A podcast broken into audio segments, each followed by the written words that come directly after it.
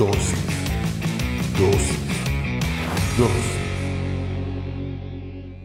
Bienvenidos seas una vez más a Dosis. Hoy hablaremos sobre motivaciones. Para eso vamos a leer 1 Samuel 17, 46, 47. Hoy mismo el Señor te entregará en mis manos y yo te mataré y te cortaré la cabeza. Hoy mismo echaré los cadáveres del ejército filisteo a las aves del cielo y a las fieras del campo. Y todo el mundo sabrá que hay un Dios en Israel. Todos los que están aquí reconocerán que el Señor salva sin necesidad de espada ni de lanza. La batalla es del Señor y Él los entregará a ustedes en nuestras manos. Cierra tus ojos, vamos a orar. Señor, te damos gracias por el privilegio que nos das de aprender en pequeñas dosis de tu palabra. Te pedimos que hables a nuestra vida, a nuestra mente, a nuestro corazón, que nos permitas comprender a cabalidad todo lo que nos quieres enseñar en esta dosis, pero sobre todo que lo que hoy aprendamos lo podamos llevar a la práctica en nuestra vida diaria. En el nombre poderoso de Jesucristo. Amén y amén. Como te digo, hoy vamos a hablar sobre motivaciones. Sabes, tú puedes tener dos tipos de motivaciones, buenas y malas. Tú puedes hacer las cosas motivado por algo bueno o motivado por algo malo. Pero malo no en el sentido de que estás pensando en hacer mal, sino que desafortunadamente esa motivación es un falso motor para tu vida y te hace perder de vista el objetivo. El ejemplo que leímos es la historia de David contra Goliat, la parte en donde David sale por fin a pelear contra Goliat el ejército no salía a causa de que tenía la motivación equivocada. Y un simple pastor, porque así es, un simple pastor, llega a dejarle quesos y comida a sus hermanos y escucha que hay alguien que está desafiando al ejército de Israel y además escucha que hay un premio, pero esas no fueron sus motivaciones. Su principal motivación es que era una persona que estaba retando al ejército de Dios. Esa es su principal motivación. Por eso, si tú lees las palabras de David, te darás cuenta que no habla que lo está haciendo por él, no habla que lo está haciendo por el rey. Mira lo que dice. Y todo el mundo sabrá que hay un Dios en Israel. Todos los que están aquí reconocen Serán que el Señor salva sin necesidad de espada ni de lanza. La batalla es del Señor. Esa es la motivación correcta. Todos los demás no podían conquistar o no podían derrotar a Goliat porque estaban por las motivaciones incorrectas. Inclusive el rey estaba motivándolos incorrectamente les había ofrecido un premio, nada más y nada menos que la mano de su hija, y que ya no iban a pagar impuestos el resto de sus vidas. Pero muchas veces esas motivaciones nunca van a ser suficientes para que tú alcances algo totalmente extraordinario. Tú vas a alcanzar las cosas extraordinarias cuando tú tienes las motivaciones correctas. Y la motivación correcta de David era el Señor era mostrar que el Señor no necesitaba espada para vencer a los enemigos y sobre todo que todos supieran que había Dios en Israel y que la batalla era del Señor. Entonces, ¿quién comete el error de tener una motivación equivocada? Nosotros. Los cristianos muchas veces actuamos por motivaciones equivocadas o malas, como te digo. Hablando con una persona, yo le decía, ¿cuál es tu verdadera motivación? Porque esa solo la sabemos nosotros. Yo me puedo parar enfrente de cada uno de ustedes, de los que oye dosis, y decirles que mi principal motivación es Dios, cuando genuinamente en mi corazón posiblemente la motivación es que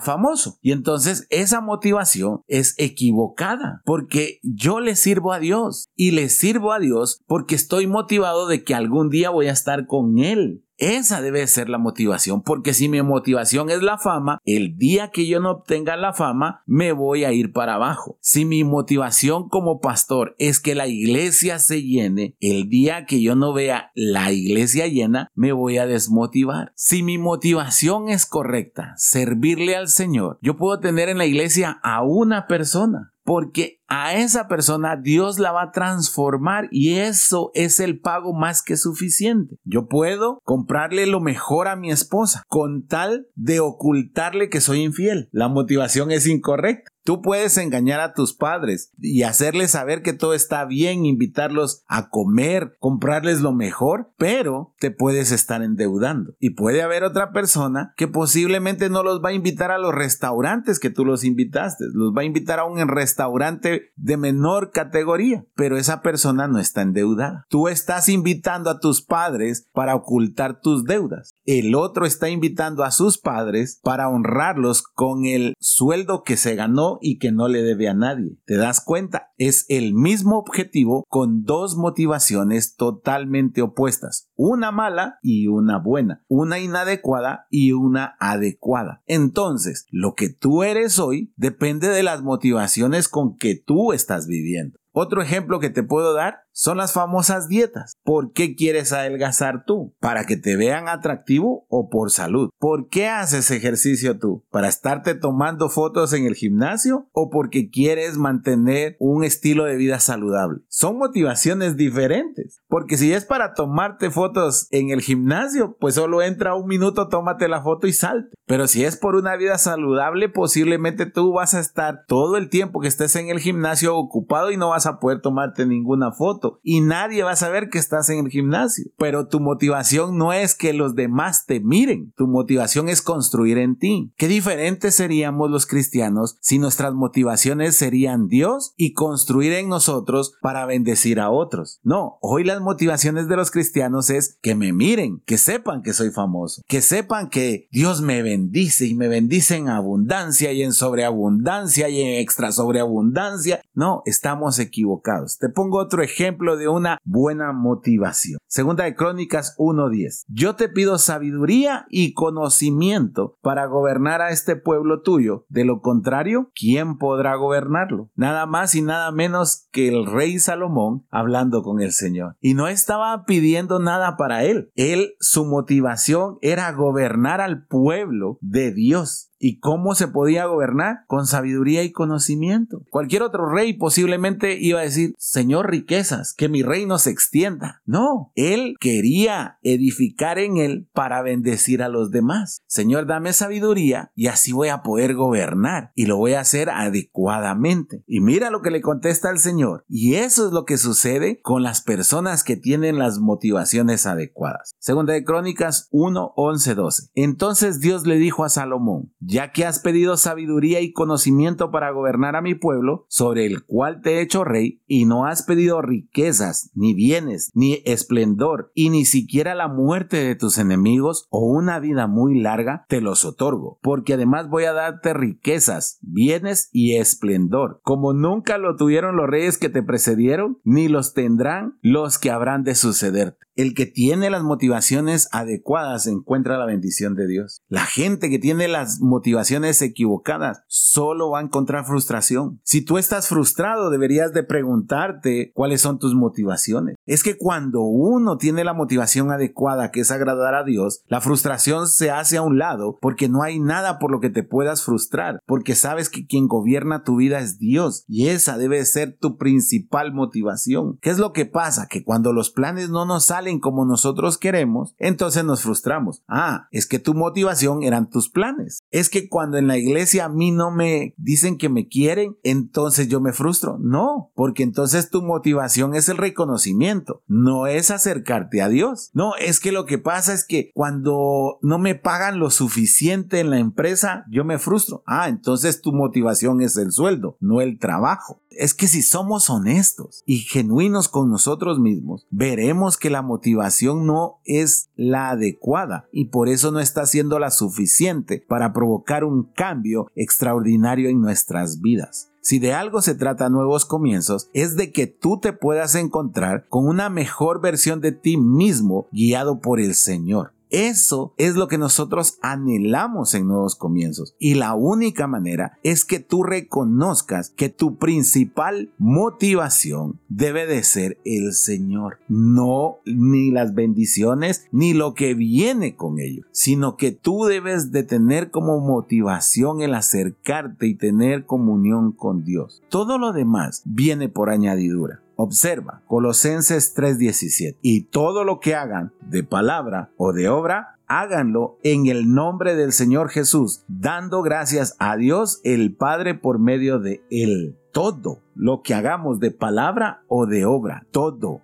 que nuestra principal motivación sea agradarlo a Él. Esa debe ser nuestra principal motivación. ¿Qué te motiva a ti? ¿Qué está moviéndote a ti? ¿Por qué haces las cosas que haces? Analiza y sé franco contigo mismo. Tómate un tiempo y cada cosa de tu vida cada una de las situaciones que vives, analízala desde el punto de vista de las motivaciones que te mueven a realizar eso. Cuando tú apartes las motivaciones incorrectas o las malas motivaciones, te aseguro que la frustración ya no llegará a tu puerta, porque encontrarás el refugio, pero sobre todo la fuerza que solo el Señor puede darnos cuando Él es nuestra principal motivación. Así que te voy a invitar a que cierres tus ojos, vamos ahora. Señor, te damos gracias por esta palabra, gracias por esta dosis, porque has hablado a nuestras vidas, porque si somos francos y honestos con nosotros mismos, tenemos motivaciones Señor, que solo nos están provocando frustración. Que todo lo que hagamos en nuestras vidas a partir de hoy sea para agradarte, sea para exaltarte, Señor. Que tomemos como ejemplo a David cuando estaba enfrente de Goliat. Que tomemos como ejemplo a Salomón cuando él estaba orándote para que le diera sabiduría. Que tomemos esa palabra de Colosenses, Señor, como una máxima en nuestra vida. Que todo lo que vamos a hacer sea para darte gloria y honra a ti, Señor. Sea para y que tú te vuelvas nuestra principal motivación, Señor. Te lo pedimos en el nombre poderoso de Jesucristo. Amén y amén. Espero que esta dosis haya sido de bendición para tu vida. Si es así, compártela en tus redes sociales. Recuerda, todos los domingos nos reunimos a partir de las 9 de la mañana en la sala número 3 de los cines de Tical Futura. Será un placer recibirte con los brazos abiertos. Que Dios te bendiga.